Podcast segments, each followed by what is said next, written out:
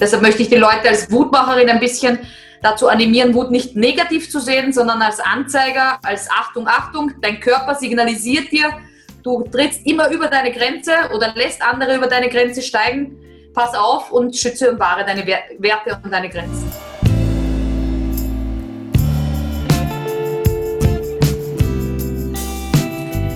Ja, ich habe eine Zeit lang mich immer gefragt, warum die Leute nicht mutig genug sind. Also warum sie nach so einem coolen Wochenendseminar oder nach einer coolen Ausbildung alle hochmotiviert sind, rausgehen und sagen, Chaka, wir holen uns das Leben, das wir wollen. Wir setzen alles um, wir machen alles und drei Wochen später trifft man die Personen wieder und es ist genau nichts passiert und habe mir dann gedacht, warum ist das so? Äh, Gehalt am Anfang des Monats und sonst nur Druck von oben. Das ist für die meisten Mitarbeiter auf Dauer, sowohl gesundheitlich als auch von der Motivation her, sinkt das rapide.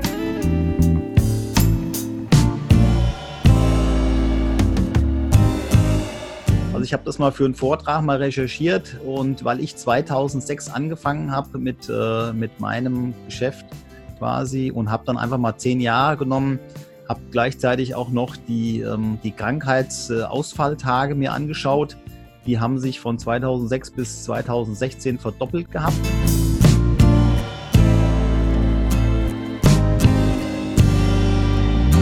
Schau auf dich, weil sonst gehst du vor die Hunde.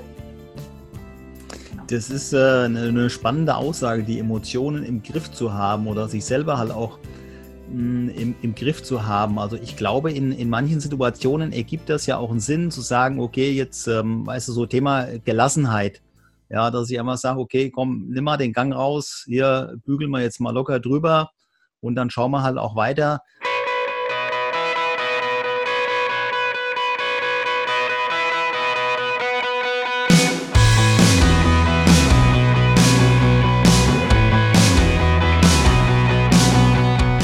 Also heute im Gespräch. Ich finde das immer stark, wenn man erst so ein Vorgespräch macht und dann einfach durchbrettert, ohne irgendwelchen, äh, hier, wie heißt das, was man vorne dranhängt, bevor es los? Intro. Intro war das Wort. Und dann einfach durchstartet. Die Wutmacherin, bekannt als Expertin für Emotional Leadership. Das Wort, jetzt geht mein, äh, mein Timer, den schalte ich kurz aus zack, was wollte er uns sagen, dass Viertel nach zwei ist, während diese Aufnahme läuft. Außerdem Autorin, Keynote, sagt man dann Speakerin oder Sprecherin oder eine Speakerin gibt es ja eigentlich gar nicht, Keynote-Speaker, aber Sprecherin, um, um dem Geschlecht halt auch äh, beizukommen, oder? Speakerin hätte ich gesagt. Speak, Speakerin, genau. Außerdem noch Hauptstadtexpertin, denn sie wohnt in der Nähe von Wien am Neusiedler See irgendwo. Wobei jetzt Wien nicht am Neusiedler See liegt, sondern da, wo sie wohnt. Herzlich willkommen, Anita Reidel, die Wutmacherin. Vielen Dank für die Einladung. Ich freue mich. Sehr, sehr, sehr, sehr gerne. Wie geht's dir heute? Alles wunderbar. Das Wetter könnte ein bisschen sommerlicher sein. Ich bin da eindeutig eine Sommeranbeterin, aber bei uns Nee, bei uns ist im Moment gerade sehr regnerisch, kalt und für den Mai eigentlich untypisch, aber lass uns nicht über das Wetter reden, aber wenn ich schon jetzt sagen könnte, ich hätte gerne ein paar Grad wärmer draußen, das wäre noch schön. Ähm, okay, dann schütte ich ein bisschen Öl ins Feuer, weil ähm, äh, unser Himmel draußen, der ist so wie dein Hintergrundgrad. Ja. ja, das ist schön für euch. Ja. Aber du strahlst, also da braucht man keine Sonne mehr.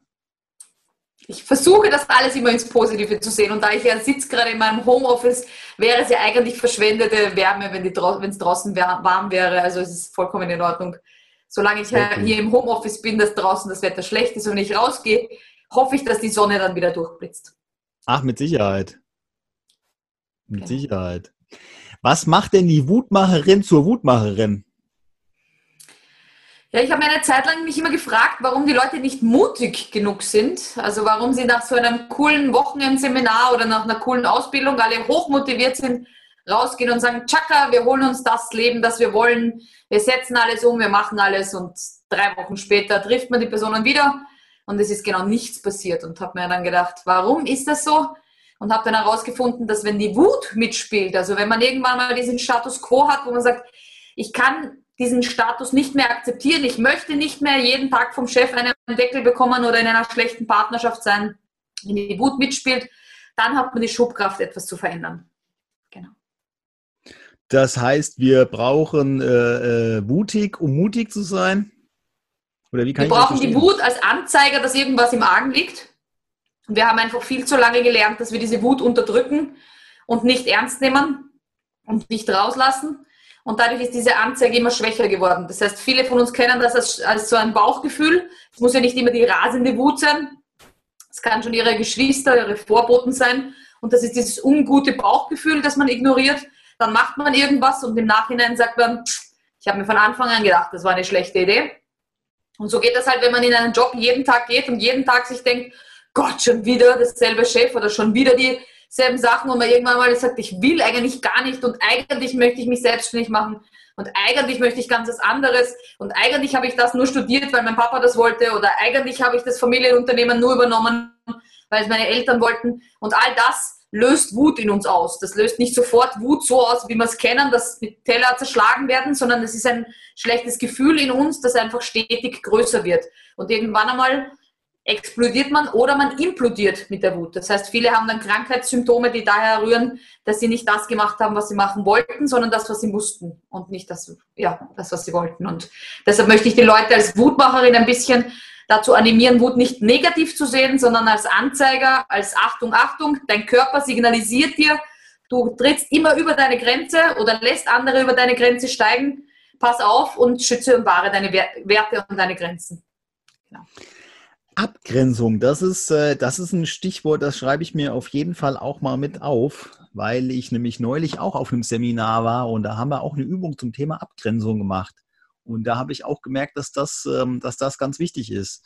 Also mhm. wenn ich so eine, wenn ich das Thema Teamentwicklung irgendwie habe, weil du auch gerade viel im Businessbereich gesprochen hast, von wegen hier Chef, Kollegen und so weiter, ich glaube, da fehlt oftmals auch so eine gewisse Abgrenzung, dass man halt einfach sagt, ich bin zwar irgendwie Mensch, aber irgendwie bin ich aber halt doch auch Mitarbeiter oder Führungskraft oder was auch immer, äh, also Anteil von einem Unternehmen.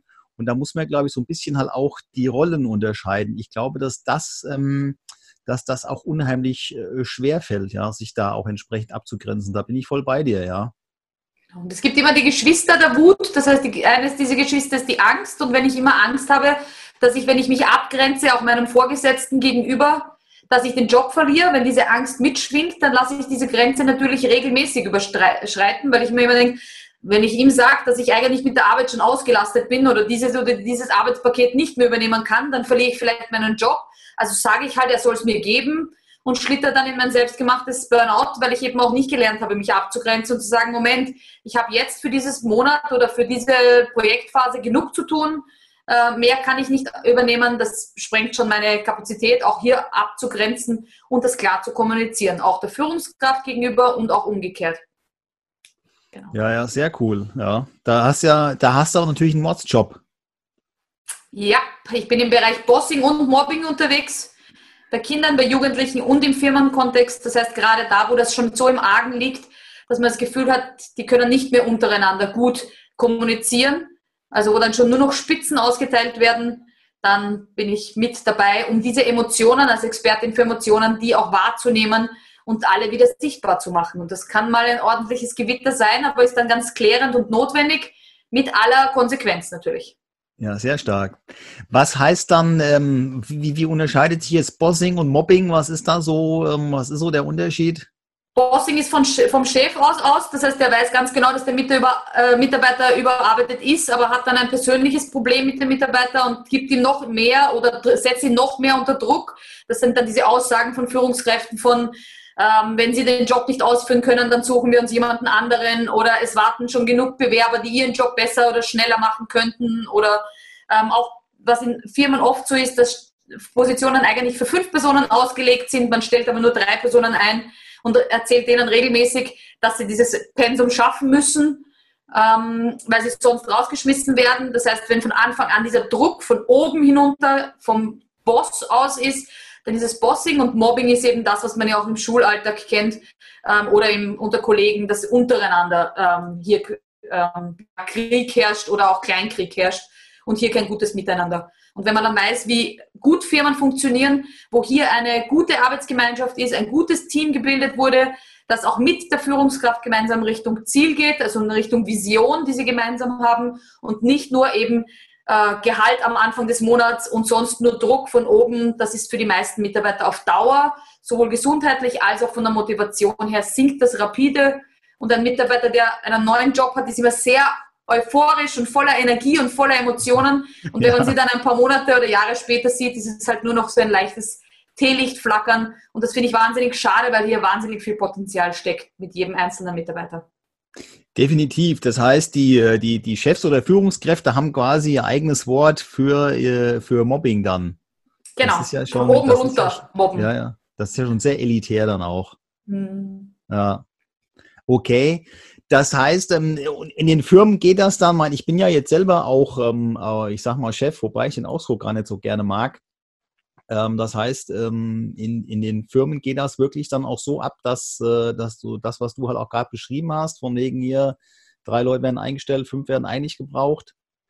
Und ähm, ja, und diese ganze, soll man sagen, die, diese ganze äh, Leist, Leistungsdruck, ja, vielleicht Leistungsdruck auf ja auf Kosten der Gesundheit, wenn ich das da so richtig raushöre. Du genau. sprachst ja vorhin halt auch, dass das Ganze so ein bisschen in den Körper halt auch reingeht. Das sind ja dann auch im Prinzip psychosomatische Störungen, Mhm. die dann halt irgendwo rauskommen. Ja, Wut. Wut lagert sich ja bei den Männern meist im Rücken ab. Da kommen ja Rückenschmerzen her. Und ja, das hält man ja halt auch nur bedingt halt auch durch.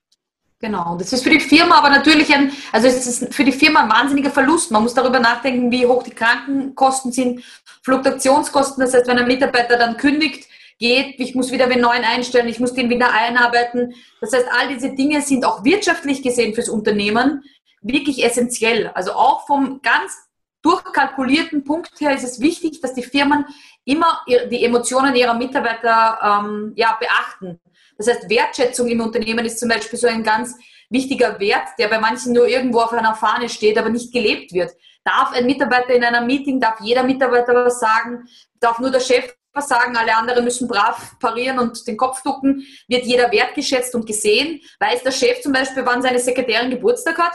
Ist, das ist eine Art der Wertschätzung, dass ich das weiß. Und nicht nur, weil es mir meine eigene Sekretärin auf den eigenen Kalender schreibt, sondern weil mir die Person wichtig ist. Und ich dann einfach weiß, ist die Mutter von zwei Kindern, ist sie verheiratet oder nicht. Man muss nicht die ganze Lebensgeschichte kennen, aber als Wertschätzung die Person zu sehen und vielleicht auch mal auch merken, wenn ich jeden Tag an der Person vorbeigehe, wie hat sie sich verändert? Vielleicht wirkt sie gar nicht mehr so lustig und lebensfroh und es wird immer introvertierter, mal nachzufragen, ob da alles okay ist. Also das auch als Indiz zu sehen, ein positiv motivierter Mitarbeiter, der gerne in die Firma kommt, gibt natürlich viel mehr Power. Und ein nicht motivierter, der redet schon um neun Uhr in der Früh, was er zu Mittag isst, geht noch auf Firmenkosten aufs WC und geht noch tratschen zum Kollegen. Und bis er mit seiner Arbeit beginnt, ist es schon zehn, halb elf und um zwölf geht er Mittagessen und um eins überlegt er schon, wann er nach Hause gehen kann. Also da ist auch ja. vom Output fürs Unternehmen her ähm, echt ein großes Potenzial steckt da in einem motivierten Mitarbeiter. Definitiv, da bin ich voll bei dir. Also ich habe das, ähm, ich habe ja auch diese, diese Gallup-Studie äh, übernommen. Da kommen ja auch diese ABC-Mitarbeiter her oder ja. 1, 2, 3 Typen oder nenn sie wie du willst. Das sind ja, äh, jeder hat ja so sein, ähm, ja, sein Wording halt auch dafür, für das, was halt irgendwo jemand mal rausgefunden hat. Das Erschreckende an dieser Studie ist es ja halt auch eigentlich, dass es nichts Neues ist. Mhm. Also ich habe das mal für einen Vortrag mal recherchiert und weil ich 2006 angefangen habe mit, äh, mit meinem Geschäft quasi und habe dann einfach mal zehn Jahre genommen, habe gleichzeitig auch noch die, ähm, die Krankheitsausfalltage mir angeschaut. Die haben sich von 2006 bis 2016 verdoppelt gehabt mhm. und mehr. Also es waren noch, noch, noch viel Tage mehr, die da alle ausfielen. Und diese Gallup-Studie, also sprich diese emotionale Bindung oder das war ein Teil davon, diese emotionale mhm. Bindung der Mitarbeiter an das Unternehmen wurde ja in drei, ja, in drei Kategorien unterteilt. Und diese prozentuale Verteilung, die es da gibt, die, die ist ja seit Jahren relativ konstant. Ja, ich meine, es ist ja mhm. egal, ob man jetzt von 13 oder 15 Prozent für die A-Mitarbeiter oder für die erste Kategorie, sprich denen, die sich, äh, die intensiv ans äh, Unternehmen halt auch gebunden sind und die richtig halt auch Gas geben. Ähm, Klar, 2% sind 2%, aber das macht halt dann auch nicht mehr so viel aus. Und du hast halt in der Mitte diesen Block mit, was waren es, ich glaube, irgendwie das schwankte so zwischen 68 und 1, 2, 73 Prozent. Also man könnte halt sagen, fast drei Viertel. Die B-Mitarbeiter. Ja, und dann hast du noch diese zehn Mitarbeiter, die halt nicht wirklich, ähm, ja, die im Prinzip schon innerlich gekündigt haben, die also auch kein Interesse mehr haben, da jetzt großartig Gas zu geben. Und wie du auch schon sagst, die halt dann in der, nach der Mittagspause erst einmal halbe Stunde zum Kacken aufs Klo verschwinden und dann die Zeitung lesen oder was auch immer. Ja, ähm, die Frage ist halt, was, was geht dem Unternehmen halt auch da flöten? Und um das ja, Ganze absolut. halt auch ein bisschen besser. Und man darf nicht vergessen, dass es auch eine Sogwirkung dieser zehn Mitarbeiter mit sich bringt. Das heißt, es ist wie der faule Apfel im Obstkorb. Das ist auch, Definitiv. wenn ein motivierter Mitarbeiter am Anfang ein B-Mitarbeiter war, man muss wirklich auch beim Einstellen der Mitarbeiter, deswegen mag ich diese klassischen Einstellungsverfahren überhaupt nicht, weil das für mich gar nichts mit der Person Mensch zu tun hat. Ich muss wissen, wofür er brennt, warum will er in mein Unternehmen und nicht, was jetzt auf seinem Studium Abschluss drauf ist oder seinem Zeugnis. Das hat nichts damit zu tun, ob er sich mit meinen Firmenwerten und mit meinem Unternehmen wirklich beschäftigt hat. Also ich mag Menschen, ich war selbst Führungskraft, die, wenn ich im Einstellungsgespräch sage, was wissen Sie über unser Unternehmen, dass der mir mehr erzählen kann, als ich selbst weiß. Der muss wirklich für diesen für dieses Bewerbungsgespräch sich vorbereitet haben und nicht nur das, was auf der Homepage steht, sondern alles, was er da herausgefunden hat. Der muss für dieses Unternehmen oder für das, was, für das Produkt oder was auch immer wirklich begeisterungsfähig sein. Und das Schlimme ist, wenn man so jemanden dann reinsetzt und dann hat man den anderen Arbeitskollegen, einen C-Mitarbeiter und der erklärt ihm in der ersten Probewoche schon, das kannst du alles hier vergessen, das ist alles schlecht hier, das ja. Essen in der Kantine kann nichts, das ist schlecht und das ist schlecht der ist sofort wieder runter auf ein paar Prozent. Und man hat sofort einen guten Mitarbeiter, der euphorisch war, verloren, weil eben so ein Mitarbeiter ihn da runtergezogen hat. Und da muss man beim Einstellungsgespräch schon ganz gut aufpassen, hier sich keinen faulen Apfel ins Unternehmen zu holen. Definitiv, ja, absolut, da bin ich voll bei dir. Also auf jeden Fall. Ich habe ja diese Gallup-Studie dann auch mal in, in tierische Typen halt äh, umgewandelt und genau. habe dann die tierischen Mitarbeitertypen draus gemacht, um um genau. halt, äh, wie soll man sagen, um einfach mit einer anderen Sprache dann halt auch darüber zu sprechen, ja. Und das entschärft ja halt auch schon vieles, was du vorhin halt auch sagtest, mit dem Chef einfach mal klar zu reden, ja, mm, klar zu reden, äh, ist schwierig, auf jeden Fall. Also Kommunikation finde ich generell ein ganz schwieriges Thema ähm, weil du musst ja entsprechend die anderen in ihrer Welt, sprich mit ihren Bildern ja halt auch irgendwie abholen, ja. Und dann, wenn man, ich glaube, wenn man halt einfach das mit, mit Tieren halt macht und jeder mhm. oder der Mensch, sagt man ja auch so schön, es gibt ja bei euch in Österreich diesen ähm, Kurt Kottrischal, das ist so ein ganz berühmter Wolfs- und Hundeforscher, und mhm. der, bei dem war ich auf einem äh, Vortrag gewesen, sagt ja auch, wir Menschen sind einfach biophile Wesen. Das heißt, wir wollen die Natur, wir wollen die Tiere und wir haben ein ganz anderes äh, Miteinander, auch, auch wenn ein Tier anwesend ist. Das hat er auch alles untersucht. Und wenn man da halt über tierische äh, Typen halt spricht, auch wieder eine schöne Alliteration, tierische Typen, dann, dann kriegen die Menschen auch ganz andere Bilder und können auch darüber reden. Ja. Und wenn ich dann halt irgendwo rausgehe, hat einen Vortrag gehalten und dann neulich auch wieder ähm, vor, vor vielen jungen Menschen und dann aus dem Raum dann raus sagte, hier, klopft mir auf Schulter, hier, das mit der Möwe, das kenne ich auch, ja, oder die Typen kenne ich halt auch, ja, so diese, mhm. ja, die, die im Prinzip all die Kaffeemaschinen nicht leer machen, ja, Kaffeeküche hat jeder irgendwo, das ist ein Bild, was, was jeder irgendwo hat und jeder hat schon mal das Knöpfchen gedrückt und dann zeigt die Kaffeemaschine an, so Kollege, erstmal alle Reinigungsprogramme durchmachen, weil der, der vor dir da war, hat die Maschine im Suff hinterlassen. Mhm. Ja, ich weiß. Ich habe ja, ich durfte da nicht zum ersten Mal beim Goldprogramm eben beim Speaker Slam sehen und ich habe mich köstlich amüsiert. Also es war für mich wirklich ein, ein, ein Auftritt, der mir so in Erinnerung geblieben ist mit all deinen mit all deinen Tieren, die du da mitgenommen hast. Also das ist definitiv in meiner Erinnerung geblieben und ich konnte mich an einige Situationen erinnern, wo ich selbst im Angestelltenverhältnis war und mir gedacht habe, genau den, den und den kenne ich auch. Ja. So. danke, danke. Und ähm, und wenn man dann mit den, wenn man das dann mal so dargestellt hat, genau mhm. wie du mhm. sagst, genau wie du sagst, man sieht es ja auch jetzt äh, in deiner Mimik schon an, dass, äh, dass, dass du damit die Menschen halt auch viel eher erreichst mit sowas. Ja, man braucht wirklich, man braucht wirklich die entsprechenden Bilder und die müssen halt natürlich auch kommuniziert werden. Und ich denke mal, so ist es halt mit den, ja, mit den Emotionen halt auch, dass man den Leuten halt einfach mal vorhält, Mensch, wenn du so weitermachst, ähm, wo, wo, ist, wo landet dann das Bild oder wie sieht dein Bild denn dann aus, wenn du so, ähm, ja, wenn du so weitermachst, wie du genau. gerade machst? Ist, ich, ich finde das immer spannend, weil wir haben das ein bisschen noch in unseren Köpfen, dieses Verhältnis zwischen Schüler und Lehrer.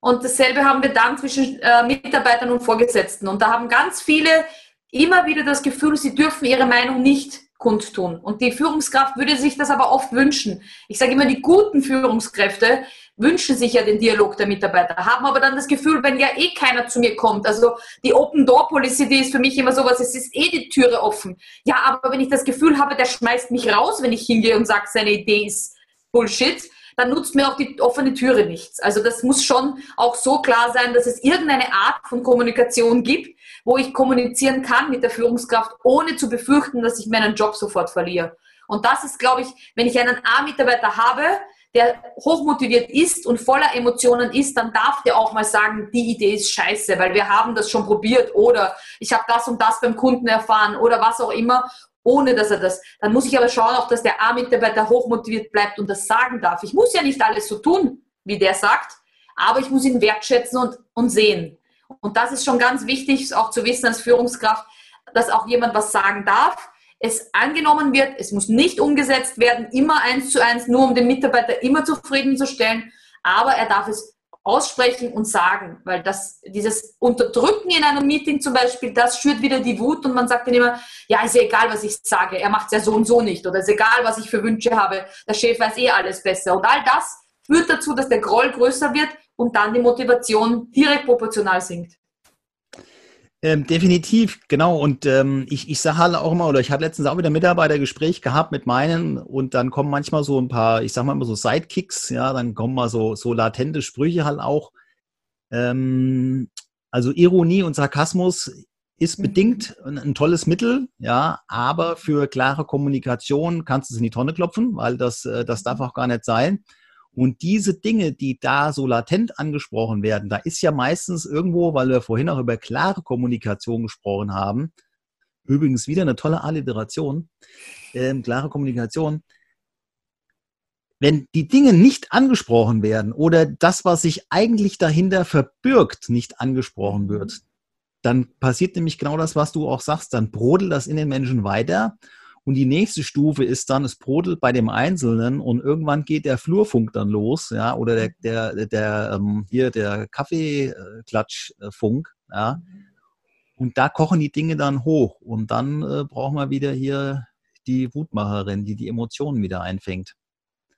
Und da kannst genau, du die da einmal dafür sorgt, dass es explodiert. Manchmal ist das ganz gut. Ich sage immer, ich vergleiche das mit einem Gewitter.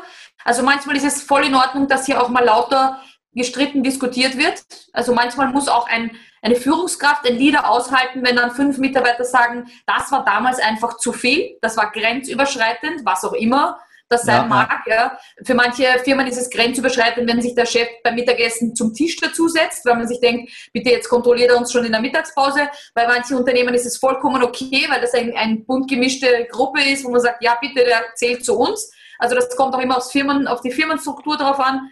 Aber da auch mal zu sagen, das war grenzüberschreitend, das war zu viel, dass man das auch mal aushält, ohne sofort in eine Gegenwehr zu kommen und sich zu erklären, sondern einfach mal zu sagen, okay, das haben meine Mitarbeiter so empfunden, das war wichtig, dass ich das mal höre. Ich werde darüber nachdenken, wie ich darauf reagiere, wie wir das ändern können. Und wenn dieses Gewitter einmal ausgesprochen ist, fällt allen eine Last runter, weil auch die Führungskraft, so wie du sagst, kriegt das mit.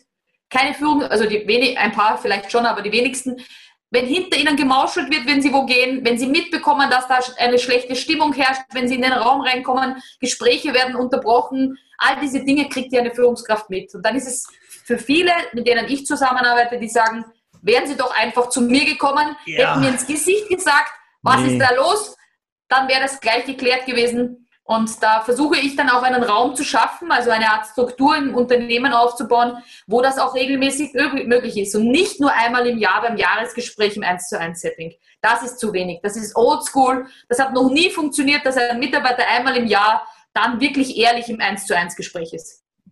Weil das äh, baut sich das ganze ja. Jahr so viel auf. Definitiv. Ähm, ich wollte eben nur ergänzen, wo ich so ein bisschen abgewunken habe. Ähm, ich glaube, es gibt auch Menschen, die ihre Umwelt nicht so wahrnehmen und das alles mitkriegen, dass über Natürlich. sie gesprochen wird.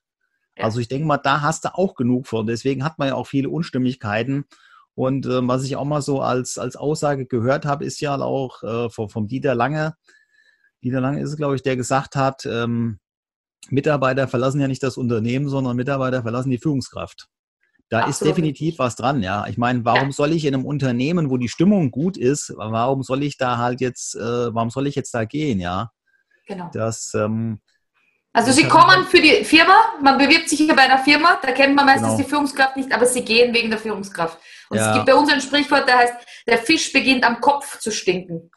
Genau, oder die Treppe wird von oben gekehrt, das sage ich immer ganz gerne. Ja, genau. Das finde ich auch das mega. Ist immer, das ist, war oft, also bei mir, ich war nicht, also ich war, bin schon lange selbstständig, aber nicht, äh, also Vollzeit selbstständig, ähm, war ich nicht immer. Das heißt, ich kenne auch die Sicht der Angestellten und auch die äh, Sicht der Führungskraft innerhalb eines Konzerns.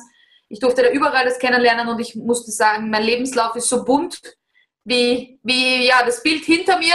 Ich wollte es gerade ähm, sagen. Weil ich oft mitbekommen habe, in dem Moment, wo das überhaupt nicht funktioniert und das hat sich nach drei bis vier Monaten rauskristallisiert, musste ich das Unternehmen verlassen. Da war ich als Wutmacherin an dem Punkt, wo ich gesagt habe, drei, vier Monate lang, aber wenn das so überhaupt nicht funktioniert, wenn es hier keine Wertschätzung, keine, keine, ja, kein Miteinander gibt, sondern eben nur von oben den Drill, dann bin ich im falschen Unternehmen. Da bin ich mir mehr wert als irgendeine Zahl am Papier einmal im Monat am Kontoauszug. Definitiv, ja. Was war denn so bei dir so ein, ein emotionaler Wendepunkt zu sagen, ähm, ich werde jetzt die Wutmacherin? Beziehungsweise ich mache mich jetzt halt selbstständig und helfe anderen dabei, jetzt mal ja über ihre Wut halt auch zu reden. Gibt es da so ein Schlüsselerlebnis oder mehrere, die zusammenkommen? Ja, es gibt mehrere. Also ich beschäftige mich selbst, komme aus einer Kindheit, die nicht so schön war mit einer psychisch kranken Mutter. Das heißt, ich selbst habe damals bei einer schizophrenen Mutter ist es so, wenn man, da kann es eine, ein, ein ein ganz kleiner Punkt sein, der dann auslöst, dass sie sich total verändert und dass dann physische und psychische Gewalt für, folgt.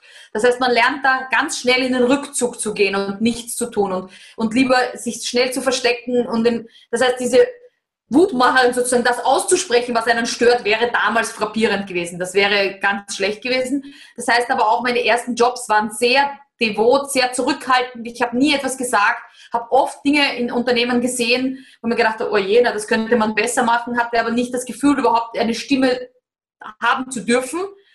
Und habe aber dann gemerkt, wie unwohl ich mich fühle, immer weiter klein gehalten zu werden. Und habe dann aber als Immobilienmaklerin zehn Jahre gearbeitet, selbstständig. Das heißt, da war ich mein eigener Chef, ich war für, meinen eigenen, für mein eigenes Leben selbst zuständig und habe dann gemerkt, wie gut ich in der äh, Kundenakquise, also in der Akquise und in der Kundenbetreuung bin und was das dort meine Stärken sind. Und dann sammelt man einfach von jedem Kunden Feedback, das positiv ist, wird man größer und stärker. Und wenn man dann wieder in einem Angestelltenverhältnis ist, das musste ich dann nach der Geburt meiner Tochter einfach wieder in einem sicheren Job auch dazu habe ich dann wieder gemerkt, das funktioniert nicht. Es geht einfach nicht, dass ich hier weiterhin von, also als Symbol hat mir ein Chef mal einen Wackeldackel. Das ist so, sind diese Hunde, die hinten im Auto sitzen und immer so machen. Und das hat er mir so aufs Pult gestellt. Und ich habe mir gedacht, das ist wieder Symbol. Er möchte eine Mitarbeiterin haben, die immer sagt, Guten Morgen, Chef. Was gibt's, Chef? Was soll ich tun? Aber das war ich nicht. Und ich habe gedacht, das war wie ein Symbol, das er mir direkt auf den Tisch gestellt hat. Ich wollte kein so ein C-Mitarbeiter sein. Ich wollte immer voller Energie eben in, selbstständig in einem Unternehmen, aber von der, von der Position her war ich immer fürs Unternehmen da. Und wenn das nicht gesehen wurde, musste ich den Job wechseln und habe dann herausgefunden, dass das eigentlich immer eine unterdrückte Wut war. Ich wollte was tun, ich wollte der Firma helfen und bin wieder klein gehalten worden und habe mir dann irgendwann mal versprochen, ich lasse mich nie wieder so klein drücken wie aus meiner Kindheit. Ich möchte anderen zeigen, wenn sie klein gedrückt werden, wie sie diese Fesseln sprengen können und habe dann ganz lange gemerkt, dass diese Wut, die wir alle leben, dass das so eine Fessel ist. Wir haben gelernt, sie zu unterdrücken, etwas drüber zu geben. Man sagt ja immer, die Gefühle im Griff haben. Für mich ist das Symbol wie im Würgegriff. Das heißt, ich muss sie so unterdrücken und ja nicht rauslassen. Und habe dann mich lange Zeit mit dem Thema Wut beschäftigt und habe gesagt, das gehört auf die Bühne. Also die Wut gehört auf die Bühne, dass wir das nicht mehr als negative Emotion haben, sondern ja. eben als Emotion, die uns als Anzeiger ist, Achtung, Achtung, Grenzen und Werte werden gerade äh, überschritten schau auf dich, weil sonst gehst du vor die Hunde. Genau. Das ist äh, eine, eine, spannende Aussage, die Emotionen im Griff zu haben oder sich selber halt auch hm, im, im Griff zu haben. Also ich glaube, in, in manchen Situationen ergibt das ja auch einen Sinn zu sagen, okay, jetzt, ähm, weißt du, so Thema Gelassenheit. Ja, dass ich einmal sage, okay, komm, nimm mal den Gang raus, hier bügeln wir jetzt mal locker drüber und dann schauen wir halt auch weiter. Und ja, aber dann halt, man kann ja auch seine Wut in gewisser Weise in, im, im, Griff behalten. Ja, wenn ich, wenn ich mich jetzt von jedem halt natürlich wütend machen lasse, wegen was auch immer, oder lass mich auf die Palme bringen, dann gebe genau. ich ja im Prinzip halt auch wieder meine Verantwortung halt ja auch wieder weiter. Also ich glaube, das genau. ist. Wenn man sich die Wut aber anschaut regelmäßig, also wenn man sie im kleinen Stadion anschaut, das heißt, wenn man merkt, irgendwas stimmt hier nicht, und das klar kommuniziert, um wieder den Anfang unseres Gesprächs zu haben, klar zu kommunizieren, dann muss man sie gar nicht so ekstatisch rauslassen. Das heißt, die Wut hat viele Vorstufen. Wir kennen sie nur als böses Monster am Ende der Kette. Aber ich sage immer wie in einer Partnerschaft, wenn die Zahnpastatube ewig offen liegt am Waschtisch und man als Frau jahrelang die Zahnpastatube zudreht und dann kommt es zum Ehekrach und dann kommt man mit der Zahnpastatube, dann sagt der Mann meistens drauf, na hättest du mir das gesagt, mir ist das gar nicht aufgefallen, warum hast du das nicht kommuniziert? Und so kann man das auch aufs Berufsleben oder auch im Freundeskreis sagen, nein, ich will nicht in die Disco, ich mag Disco nicht, lass uns doch ein Bier trinken im Biergarten oder was auch immer. Mal zu sagen, wo sind meine Wünsche, Grenzen und das mal auszusprechen. Dann muss man gar nicht darauf warten, dass man explodiert, bis das Größte sozusagen rauskommt. Das heißt, für mich ist es ganz wichtig, ich möchte nicht, dass die Leute sagen, ich werde wütend in jeder Situation und jeden schrei ich an und es fliegen immer die Teller, sondern wenn ich merke, das Gefühl kommt hoch, wirklich hinzuschauen, warum. Und da ist es, warum bin ich in dieser Situation wütend? Auch oft vieles aus der Kindheit. Das heißt, was mich wieder triggert, nicht beachtet werden, nicht wertgeschätzt werden, nicht gesehen, nicht ernst genommen, was auch immer der Auslöser war. Genau. Ja, in der Kindheit liegt halt, ähm, liegt halt doch äh, ganz viel halt auch. Ja, ich meine, ich bin ja auch ähm, ausgebildeter NLPler. Ich hoffe, mhm. dass man dadurch jetzt nicht die Zuhörer verliert. Das ist ja auch so ein, äh, ist ja auch so ein Ding, wo viele sagen, oh, der macht NLP und so weiter. Ich habe ja auch mal Psychologie studiert und wie das dann Menschen mitbekommen haben, die auch gesagt, oh, jetzt muss ich ja vorsichtig sein, was ich sage. ähm, irgendwann kannst du so Sprüche dann auch nicht mehr hören, mhm. weil bloß weil man das äh, studiert, ist man ja jetzt auch nicht, äh, will man ja auch das ist ja wieder Abgrenzung. Therapeut. Ja, genau. Deswegen muss ich ja jetzt nicht jedem äh, die Hand auflegen oder irgendwas halt auch machen. Und ähm, beim NLP, wie kam man jetzt? Wie kam ich jetzt auf NLP? Jetzt habe ich den roten Faden verloren. Aufgrund der Gefühle und aufgrund der, des Explodierens war mein letzter Satz, dass man ja. das schon vorher nutzen kann. Beim NLP. Ähm, Kindheit? Genau, die Kindheit, ja. Top, sehr gut, sehr gut mhm. gemacht. Da, ähm, da sind wir auch ein bisschen eingestiegen in das Thema Transaktionsanalyse. Und Absolut. da, ja, ja, ja, und da geht es ja dann auch darum, dass wir unser Lebensskript ja auch schreiben. Ja, dass das so im Prinzip mit drei bis vier Jahren abgeschlossen ist, dieses Lebensskript. Ja. Und ähm, von vier bis sieben Jahren gibt es dann noch so eine Feintuning und das ist Immer das Thema. Meine Diplomarbeit Transaktionsanalyse. Ah, ja, siehst du, läuft, würde ich sagen. Da haben sich wieder die richtigen gefunden. Ja. Und das heißt, mit sieben Jahren ist im Prinzip durch.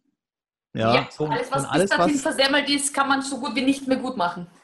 Na, das will ich so bedingt. Ja, bedingt, ja. wenn man darauf schaut. Ich sage immer, wenn man jetzt nicht darauf schaut. Ich sage immer, wenn man dann diesen, durch diese Transformation oder durch diesen Prozess dann wieder durchgeht, natürlich aber wenn man jetzt sagt, ich bin halt so und ich reagiere halt so und das ist halt so und wenn man dann da bleibt, das ist halt der Teil der Persönlichkeitsanalyse dann wieder und, und mit dem Thema, dass man sich dann wieder damit beschäftigen darf. Ja, ja genau. richtig. Ja, genau. Das ist der Punkt. Das heißt, man darf sich auch immer wieder weiterentwickeln. Also die Möglichkeiten sind halt auch da. Wobei es natürlich halt da zurückzugehen in die Kindheit und da hinzugucken, das ist natürlich halt auch immer wieder mit, ähm, ja, mit, mit, mit Emotionen. Deswegen, aber deswegen bist du ja da. Du bist ja hier genau. die Frau für die Emotionen. Ja. Ich begleite das gerne und ich bin auch die, die dann die bösen Fragen stellt, die manchmal auch ein bisschen schmerzhaft sind. Natürlich, weil wir müssen dann genau schauen, wo das herkommt, um dann wieder zu sagen, wir dürfen auch in die Heilung gehen, dass gewisse Dinge einfach damals so waren und man darf auch das dann auch wieder abschließen und muss sich nicht immer reintriggern lassen. Also ganz oft ist dieses nicht wahrgenommen oder nicht wertgeschätzt werden etwas, was man tief verwurzelt hat aus der Kindheit und wenn man aber damit wieder seinen Frieden und das innere Kind geheilt hat, dann darf man das auch wieder gut nach außen kommunizieren als Erwachsener. Definitiv, ja. Und ähm, die einzige Sache, die beim, die ich so beim NLP ein bisschen schwierig ähm, fand oder halt auch finde, ist, dass halt auch manche Sachen so, ja, man, man, man macht irgendwie ein Format, macht das irgendwie einmal und glaubt dann, dass die Menschen irgendwie halt auch, äh, danke für die Antwort, äh, und glaubt dann halt, dass man da anschließend geheilt ist ähm, äh, da bin ich kein Freund von, ja, weil Nein. ich glaube, dass halt diese Sachen, und das ist ja halt auch, sind wir mal ganz ehrlich, wenn wir so durch so eine Woche durchgehen oder jetzt durch dieses, ähm, durch diese Krise, die wir halt jetzt auch haben, ja, es kommen ja immer wieder mal so kleine Rückschläge, wo du halt auch ganz schnell wieder in alte Verhaltensmuster zurückfällst, mhm. ja. Also ich habe das jetzt äh, auch gemerkt, so dieses, ähm, ich bringe mal ein ganz anderes Beispiel, so dieses, ich habe äh, jetzt jahrelang bin ich immer viel gelaufen, gelaufen, gelaufen, gelaufen, gelaufen. Und was macht der, was macht der Mensch an sich nicht? Ja, er, beim Lauf verkürzen sich irgendwann die Muskeln oder generell beim Training verkürzen sich die Muskeln. Und äh, Gott sei Dank habe ich herausgefunden, dass es anderen auch so geht. Man hat keine, kein Stretching gemacht. Mhm. So, und jetzt sind wir, jetzt bin ich wieder da angelangt, dass ich wirklich äh, Schmerzen habe beim Laufen, weil die Muskeln sich verkürzt haben und halt einfach ähm, ja an manchen Stellen so kurz sind, dass die Bewegung einfach eingeschränkt ist. Jetzt war ich bei einer Schmerztherapeutin gewesen, habe ich mal ein bisschen richten lassen und natürlich jetzt habe ich die Woche nach langer Pause wieder angefangen und es schmerzt halt immer noch leicht. Der Punkt, bis es jetzt kommt, ja, der ist natürlich, der ist jetzt so ein bisschen versetzt halt auch. Mhm. Nur man kann jetzt auch keine Wunder erwarten nach, nach fünf Jahren intensiven Laufens, dass du jetzt äh, einmal irgendwo hingehst, da zieht mal einer an dir und dann ist die Sache vorbei sondern das ist jetzt auch wieder ein stetiges Training, da dran zu bleiben, generell das Training halt auch zu verändern, was vorher war. Und das mhm. und dieses Bild kannst du ja übertragen halt auch auf alles. Wenn jetzt, äh, wenn du jetzt fünf, sechs, sieben Jahre in der Firma warst und es läuft halt permanent schlecht, oder wenn du zehn Jahre in der Beziehung bist und es läuft halt auch permanent schlecht, oder es schleichen sich halt einfach Prozesse ein dann kannst du nicht mhm. erwarten, bloß weil wir jetzt einmal, das war ein schönes Beispiel, das habe ich mir auch gerade eben aufgeschrieben, so als, äh, als Lernchance für den Abschluss, nicht einmal über die Sache reden und dann meinen, das war's jetzt. Mhm. So funktioniert genau. die Welt nicht. Also. Nein, deswegen. Aber ich finde es trotzdem schön, dass man sagt, das ist nicht etwas, was ich einmal mache, dann ist es abgeschlossen, weil auch der Prozess an sich schön ist. Das heißt, alleine dieser Prozess, den zu folgen, jetzt habe ich gerade ein Standbild, wahrscheinlich ich bin auch da. mein oder dein Internet. Jetzt bist du wieder hier. Ah. Das heißt, es ist ein stetiger Prozess und der Prozess an sich ist schon was Schönes. Das heißt, ich, man darf das gar nicht so als, ich warte, bis ich zu einem Prozess habe, wo es dann nicht mehr wehtut, sondern auch im Prozess gibt es Heilung. Man merkt, es wird leichter. Man, man merkt, ich kann das besser annehmen. Also ich bin ja dafür, dass man all seine Gefühle annimmt, ähm, in allen Facetten, wie man ist und dass man auch mal sagt, ich habe Angst oder auch, mich trifft der Neid, darf man auch sagen, ich bin jetzt neidig, dass bei dir das schöne Wetter ist. Das hat gar nichts damit zu tun, dass ich nicht okay bin oder du bist nicht okay oder sonst was, sondern es ist eine ganz neutrale Aussage. Ich hätte auch gerne so schönes Wetter wie du. Punkt, ohne eine Bewertung, weil diese Gefühle werden ja oft bewertet, auch in der Kindheit, wo dann jemand sagt, du bist so nicht in Ordnung, wenn du dich so benimmst, bist du mir peinlich. Dann kommt die Scham dazu. Das heißt, diese Wut, Scham, Angst, das trifft immer zusammen. Und wenn man da sich ein bisschen beschäftigt, dann merke ich, wie, ähm, ja, wie schön die Leute dann wieder durchs Leben gehen, weil sie einfach sagen, ja, okay, ich kann das jetzt aussprechen, ich kann es jetzt mal sagen, ohne eine Bewertung. Und dann plötzlich wird man viel feinfühliger, auch im Gespräch mit dem Partner, mit den Kindern, weil man merkt, wie oft man im Alltag eben sagt, du hast deine Gefühle nicht im Griff. Wie oft man vielleicht auch flapsig sagt, die ist unbefriedigt, der ist unbefriedigt, die hat wahrscheinlich ihre Tage. All diese Aussagen, die man so tätigt, sind eigentlich Verletzungen und hat eigentlich was damit zu tun, dass ich irgendeinen Charakterzug, der derjenige gerade hat, flapsig mit so einem Satz versuche zu deckeln. Und genau deshalb denke ich mir, wenn wir da ein bisschen auch an unserer Sprache arbeiten, diese Gefühle ernst zu nehmen und nicht mehr im Griff zu haben, sondern gesehen zu werden, ist das Miteinander auch schöner. Und deshalb möchte ich unbedingt mit, dieser, mit diesen Botschaften auf die Bühne, weil ich glaube, dass wenn alle ein bisschen mehr auf ihre Gefühle achten, dann unterscheidet uns das zukünftig von allen Chatbots und automatisierten Dingen. Dann ist es wieder ein Miteinander. Und das hat uns die jetzige Zeit gezeigt, wenn wir in so einer Krise sind, wir haben Sehnsucht nach einem Miteinander und nicht nach zu großen Abständen. Definitiv. Anita, das lassen wir, glaube ich, als Abschluss dazu stehen. Weil das ist ja, ja das ist ja, das ist ja mega stark. Also ich habe mir zwischendurch so ein paar, so ein paar Notizen äh, gemacht, so vielleicht als, als mhm. krönenden Abschluss. Ähm, ich habe mir aufgeschrieben, so die Wut als Anzeiger halt auch wirklich äh, wahrzunehmen und ernst zu nehmen und sich gleichzeitig halt auch abzugrenzen, ja, abzugrenzen und auch gleichzeitig eine klare Kommunikation äh, auf den, an, an den Tag zu bringen, sage ich mal, ja, auf den, auf den Punkt halt auch zu bringen, weil ähm, sich ja immer hinter allem irgendwo unsere Wünsche und ich habe auch mal aufgeschrieben, Bedürfnisse halt halt auch irgendwo verstecken bei dem Ganzen, ja. Was wir natürlich alle haben wollen, also intrinsische und extrinsische Motivation hin und her, was man auch immer wieder hört, wir möchten alle gerne wertgeschätzt werden. Das heißt, ähm, Respekt und Dankbarkeit, das versteckt sich ja hinter der Wertschätzung. Das sind ganz äh, wichtige Punkte, was ich auch immer wieder in den Gesprächen jetzt äh, die letzten Wochen feststelle. Es kommt immer wieder dahin, weil es wirklich auch so ist. Und ähm, was ich auch noch aufgeschrieben habe, wo ich voll bei dir bin, ist so dieses ruhig auch mal zu explodieren, auch mal anzunehmen. Für mich ist das auch wieder eine Art des Feedbacks und mhm. äh, gerne auch mehr als einmal im Jahr, gerade auch wenn es um den Firmenkontext geht, ja nicht nur einmal im Jahr im Mitarbeitergespräch mal dem ganzen, man sagt ja auch so schön mal ganzen Luft machen, mhm. ja, weil du mhm. eben sagtest, so die Sachen im Griff haben, wenn ich einfach mal sage, okay, wir lassen dem Ganzen jetzt mal Luft und dabei ja. natürlich halt auch so als Abschluss, was du jetzt auch gerade sagtest, lernen diese Gefühle auch anzunehmen. Macht das die Sache ja. rund für dich? Absolut, also kann ich nur genauso unterschreiben und das so als Botschaft für alle, die da zuhören. Genauso ist es, diese Gefühle wieder annehmen zu lernen und, und ja, für sich und für seinen Erfolg. Ich sage immer, nutze deine Emotionen für deinen Erfolg. Das heißt, spürst du die Wut, das was nicht in Ordnung ist, dann komm in die Handlung und ändere das.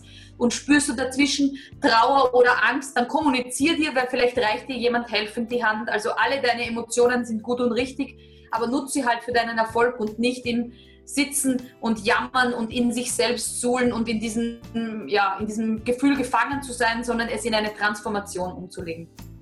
Genau. Sehr stark. Herzlichen Dank für die Zeit, die du mir heute Mittag geschenkt hast. Vielen Dank für ein wunderbares Gespräch, für einen wunderbaren Austausch. Ich wünsche dir äh, weiterhin viel Erfolg in deinem Tun, viel Freude vor allen Dingen halt auch in deinem Tun. Und ich bin gespannt, dich äh, weiter beobachten zu können und zu sehen, was, wie, was bei dir so abgeht freue mich. Sehr, sehr gerne. Also man kann mich hoffentlich bald wieder auf Bühnen bewundern, sofern das dann bald wieder erlaubt ist. Dann sehr, sehr gerne. Sonst halt auf allen Online-Bühnen. Von Herzen gern. Freue mich. Vielen Dank. Bis demnächst. Tschüss.